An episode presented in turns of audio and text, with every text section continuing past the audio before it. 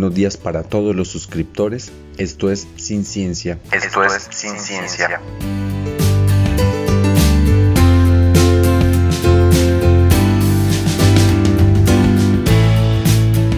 Y hoy le toca el turno a la molécula de Dios. Estamos hablando del DMT, que se encuentra en bebidas como la ayahuasca o el yagé.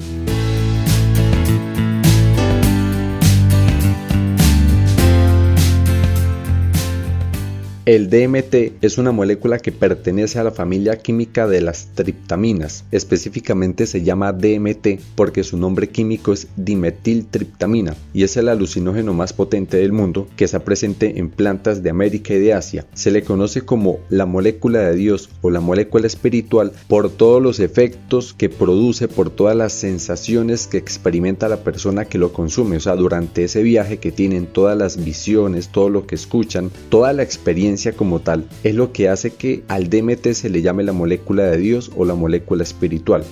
El DMT es uno de los principios activos de la ayahuasca. Esta planta se llama ayahuasca y esta palabra ayahuasca es una voz quechua que significa la liana del alma o la liana de la muerte.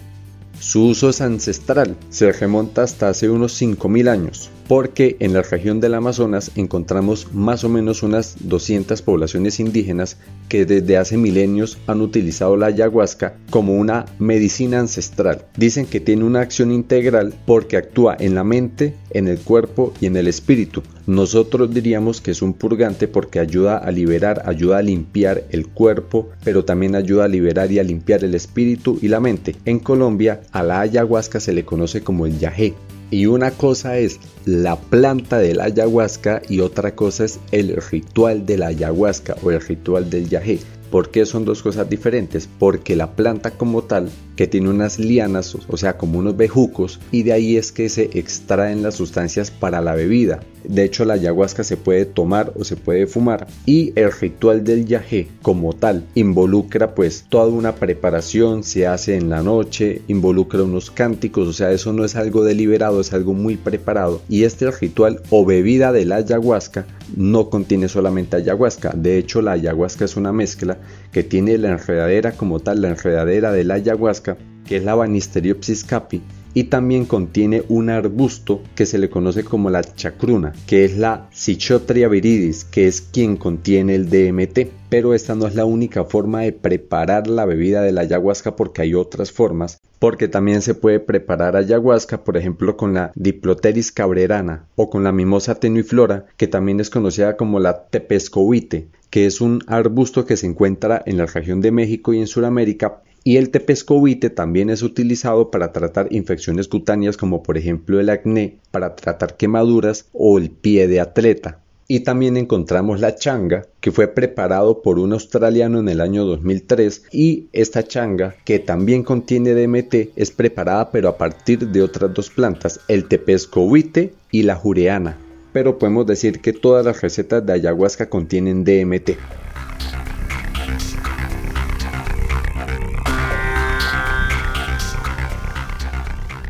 Pero entonces centrándonos en la ayahuasca, que es la más famosa, esta ayahuasca contiene otras sustancias, no solamente contiene DMT, contiene otras sustancias como por ejemplo beta-carbolinas. Y dentro de esas beta-carbolinas podemos destacar la armina, el THH que es la tetrahidroarmina y también la armalina. ¿Por qué son importantes la armina y la armalina? Pues ambos tienen una propiedad fluorescente por ejemplo, la armina también es utilizado como antidiabético, o sea, sirve para combatir la diabetes. Pero algo particular de la armalina es que se utiliza como IMAO, o sea, como inhibidor de la MAO. Y para quienes no se acuerdan qué es la MAO, es la monoaminoxidasa. El hecho de que funcione como IMAO, o sea, que funcione como inhibidor de la monoaminoxidasa, es lo que permite que a la ayahuasca se le dé el uso terapéutico porque por su efecto IMAO proporciona protección contra la neurodegeneración. Entonces ya se están haciendo muchos estudios en donde la ayahuasca tiene un potencial terapéutico para las enfermedades neurodegenerativas como por ejemplo el Alzheimer, pero este uso terapéutico no es por el DMT, es por las beta-carbolinas que están dentro de la ayahuasca. Y todas estas plantas que yo les he mencionado pues crecen en la zona andina, en la zona de Sudamérica, como Perú, Colombia, Ecuador, Bolivia, Brasil y Venezuela. Toda esta parte que también está dentro de la región amazónica contiene muchísimas poblaciones que durante milenios han utilizado la ayahuasca como una medicina ancestral. Entonces, entre ellos no se habla ni de droga, ni de alcaloide, ni de alucinógeno, sino se habla de medicina, de la medicina. Y todo este ritual de la ayahuasca o del yaje genera una introspección, o sea, un autoescaneo de la persona que está consumiendo la ayahuasca, porque produce un viaje diferente en cada persona dependiendo de lo que cada uno tenga en su cabeza. Y como las experiencias son tan diferentes, son tan personales, son tan características de cada consumidor, es muy difícil decir cuáles son los efectos que va a generar el consumo de la ayahuasca en cada persona, pero digamos que si hay como unos patrones, como unos puntos en común, y es que se hace un escaneo interno de todo lo que la persona tiene en su mente, de todos los pensamientos, de todos los complejos, de todas las cosas que han pasado en su vida y que no ha querido solucionar. Entonces podríamos resumirlo básicamente como que durante ese trance es como si se apareciera una voz interior, como un ente, como una deidad o algunos lo describen como una abuelita sabia que se sienta a hablarle a usted sobre todo lo que ha pasado en su vida, a analizar todos los hechos de su vida, a analizar todo lo que usted no ha querido analizar, todo lo que usted no ha querido enfrentar y tiene sí o sí que sentarse a enfrentarlo porque no hay otra opción, está en un trance del cual usted no se puede escapar. Y entonces esta voz interna aparece es porque cuando ingresa el DMT al cerebro se desbloquean muchas partes del cerebro y eso es lo que hace que el consumidor se tenga que enfrentar consigo mismo y con sus pensamientos. Por eso cada viaje en cada persona es diferente porque depende de los pensamientos y de todo eso que tenga acumulado en su mente y en su interior. Y durante el viaje se pierde la percepción del tiempo, o sea que mientras que en el mundo de verdad pasaron solamente cuatro o cinco horas, usted en su viaje pudo haber pensado que eso era una eternidad. Pudieron haber pasado años enteros usted discutiendo consigo mismo o con esa voz interna porque la percepción del tiempo se altera. Entonces, en este ritual de la ayahuasca es importante marcar que se toma es como una bebida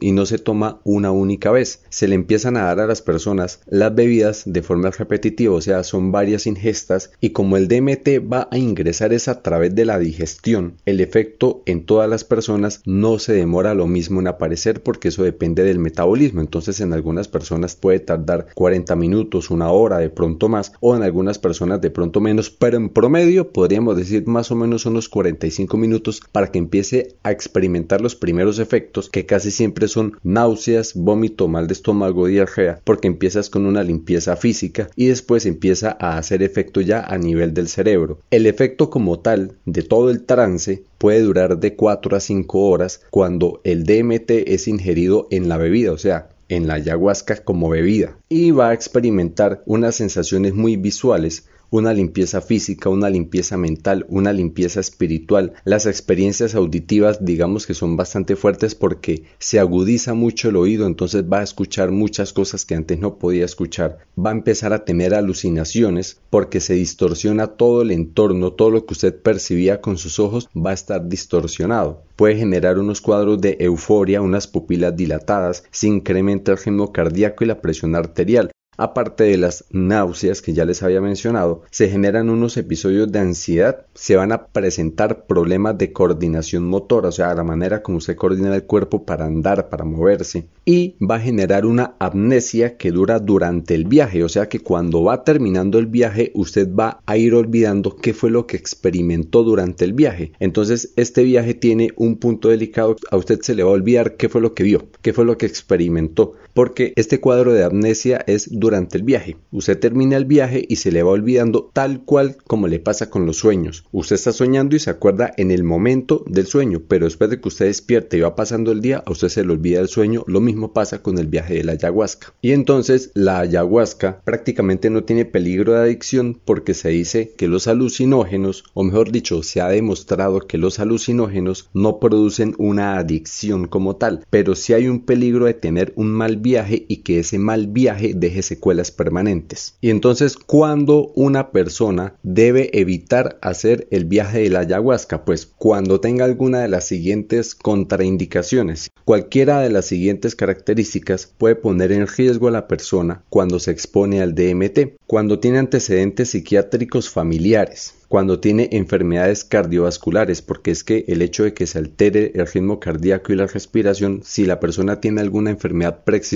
que afecte a alguno de estos sistemas, pues va a tener unos síntomas impredecibles y eso puede poner en peligro a la persona. Si la persona ha tenido cuadros depresivos, enfermedades pulmonares como por ejemplo el asma, trastornos de atención o si la persona hace uso de sustancias de abuso, o sea, sustancias psicoactivas como la marihuana, como la cocaína, Cualquiera de estas sustancias ha generado desórdenes en el sistema dopaminérgico del cerebro y cuando la ayahuasca, específicamente cuando el DMT empieza a hacer efecto, empieza una avalancha de dopamina y si el sistema dopaminérgico está alterado puede generar consecuencias desconocidas. Entonces vaya uno a saber qué le pueda pasar al paciente. Si la persona tiene hipomanías o manías, conflictos emocionales, psicosis, todo eso son desórdenes químicos en el cerebro que pueden generar un efecto desconocido cuando el DMT empieza a actuar. Y aunque el DMT no genera una adicción como tal, su uso a largo plazo sí puede generar esquizofrenia. Y al mezclarse con otras sustancias puede generar el síndrome serotoninérgico, que es un aumento significativo de la serotonina que puede llevar al paciente al coma. ¿Y cómo se sabe cuando la persona está empezando a tener un síndrome serotoninérgico? Porque empieza con cuadros de rigidez muscular, un dolor de cabeza, escalofríos, agitación, fiebre porque se altera la temperatura corporal, diarrea, empiezan convulsiones, una arritmia cardíaca y estado de inconsciencia y todo esto puede ir empeorando hasta que deriva en un coma. De hecho, en algunos rituales de yajeo de la ayahuasca, muy pocos pacientes, pero los ha habido, muy pocos, han terminado en estado de coma en el hospital porque no tuvieron en cuenta todas esas contraindicaciones antes de iniciar el ritual de la ayahuasca.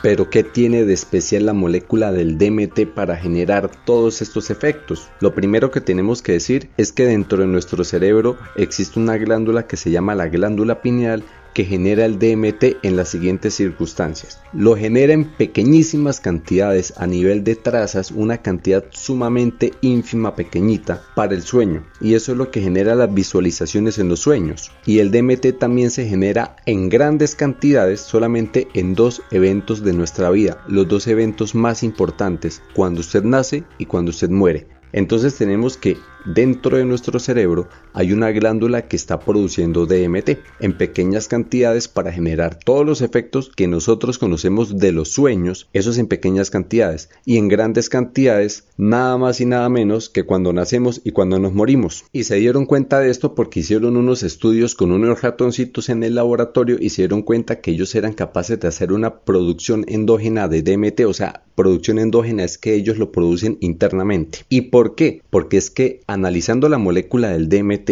es muy parecida a la del triptofano. El triptofano es un aminoácido que está presente en casi todos los animales y en casi todas las plantas. Este aminoácido, que es tan importante, que está presente en animales y en plantas, es lo que da pie para decir que cualquier organismo tendría la posibilidad de producir DMT o cualquiera de sus moléculas primas, porque es que el DMT tiene varios primos que también aparecen y tienen cierta importancia y las vamos a ver en los próximos capítulos. Entonces, por ejemplo, primos del DMT.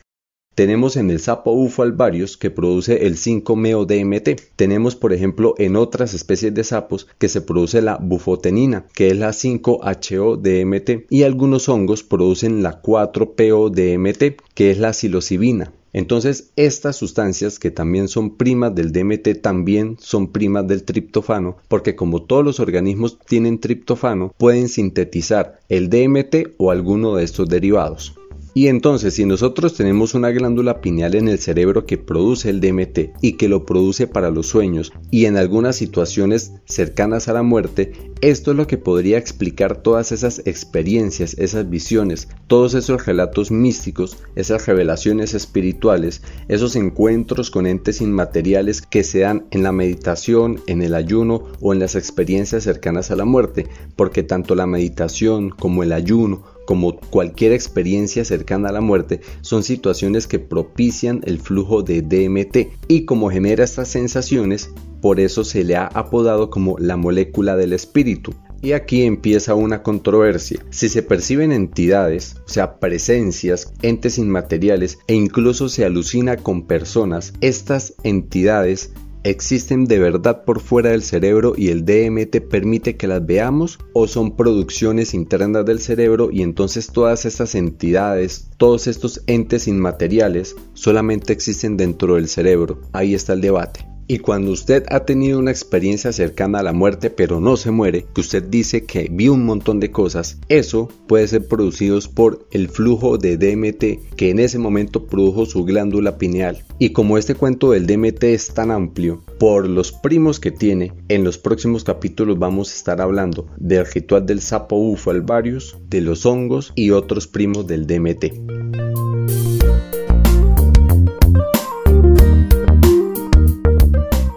Aquí va el dato de la semana. El dato de la semana.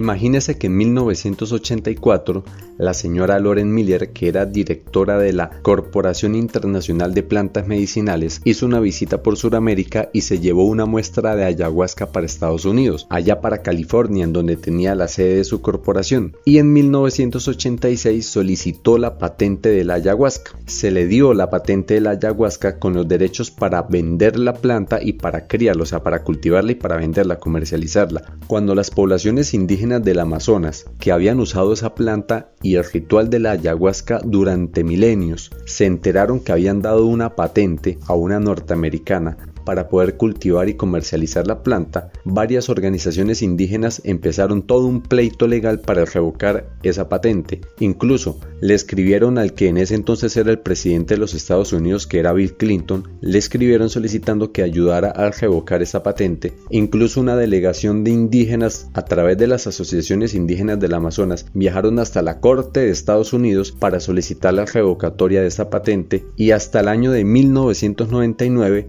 se logró revocar esta patente, obviamente ya después de 10 años en que la señora Loren Miller hizo una buena platica ya vendiendo la planta de la ayahuasca.